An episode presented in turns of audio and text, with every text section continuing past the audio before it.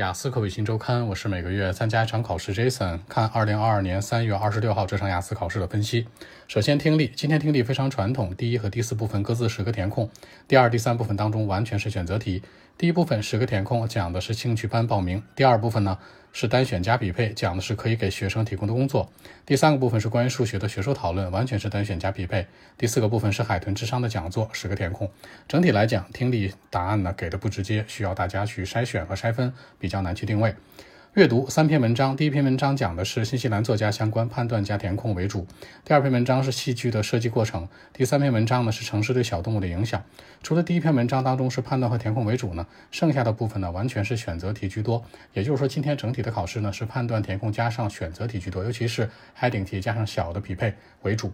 整体呢阅读今天呢比较难定位，是非常非常重要的一个信号。再说作文。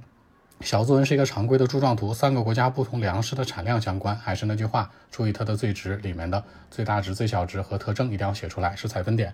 其次，大作文一个典型社会类的房屋短缺的一个问题，在大城市当中，房屋有短缺的问题，只有政府能够解决这问题。问你同不同意？大家注意，政府的对立面是谁呢？企业和个人。也就是说，房屋短缺的问题呢，除了政府能够解决的话，企业这个角度也可以。所以说，相对来说，文章是不同意它为主的。Body one 可以是不同意，Body two 是同意加让步。站在三个维度思考，政府的角度、企业的角度和个人的角度，三个需求方面更为稳妥一点。微信 b 一七六九三九一零七。